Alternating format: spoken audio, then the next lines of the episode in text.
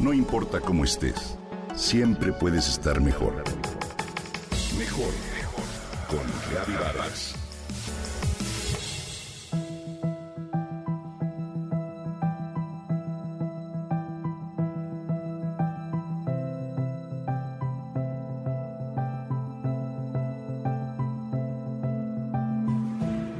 Hace varias décadas, un grupo de psiquiatras en la Universidad de Northwestern que estudiaban el comportamiento de los monos Resus llevó a cabo un experimento muy revelador.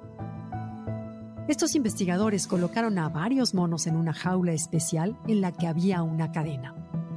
Si alguno de los monos jalaba de ella, de inmediato obtenía comida.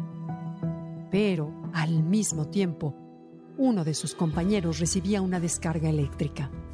Los monos al percatarse de las consecuencias que jalar la cadena tenía sobre el mono afectado, se negaron a continuar usándola y eligieron padecer de hambre en lugar de ver a su compañero sufrir.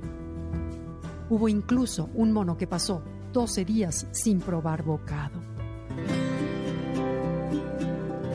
Con ese experimento y con otros más, se ha demostrado que los animales son capaces de sentir empatía y que este sentimiento no es un rasgo exclusivamente humano como se había sostenido por mucho tiempo. Ahora se sabe que no solo los primates, sino también otros mamíferos como delfines, elefantes, ratas, caballo y por supuesto perros, e incluso las aves, tienen esa capacidad. La palabra empatía deriva del término griego empateia, que quiere decir sentir afecto internamente. Por ello, ser empático significa ser capaz de percibir las emociones de los demás al interpretar y sintonizar con su lenguaje corporal, imaginar y compartir lo que están sintiendo y comprender los motivos de su comportamiento. Implica, además, hacer saber al otro que validamos y apreciamos sus emociones. Desde la perspectiva evolutiva, se piensa que la empatía surgió en principio como un comportamiento para cuidar de las crías, que podían considerarse como una extensión del propio individuo y debían protegerse como una parte de su propio cuerpo.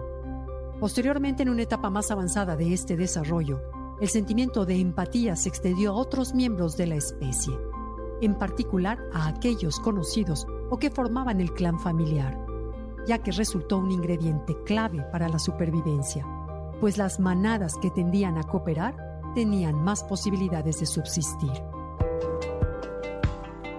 Al aumentar la calidad de la conexión entre los integrantes del grupo, también crecía su esperanza de vida.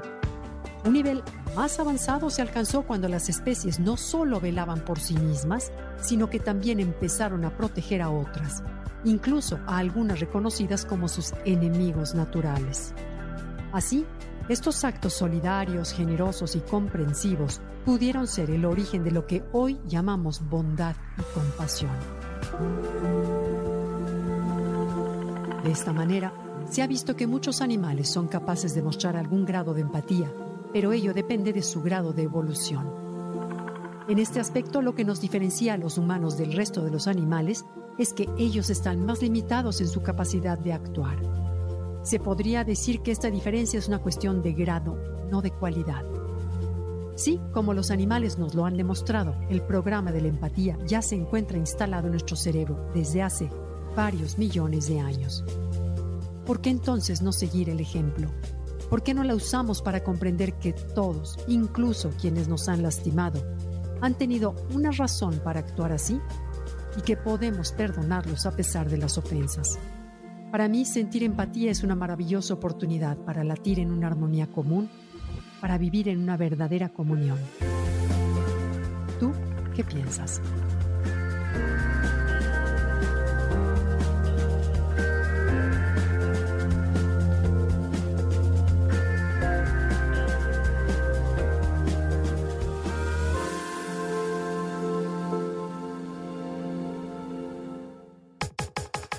Comenta y comparte a través de Twitter. No importa cómo estés, siempre puedes estar mejor. Mejor, mejor, mejor. Con Gaby Vargas.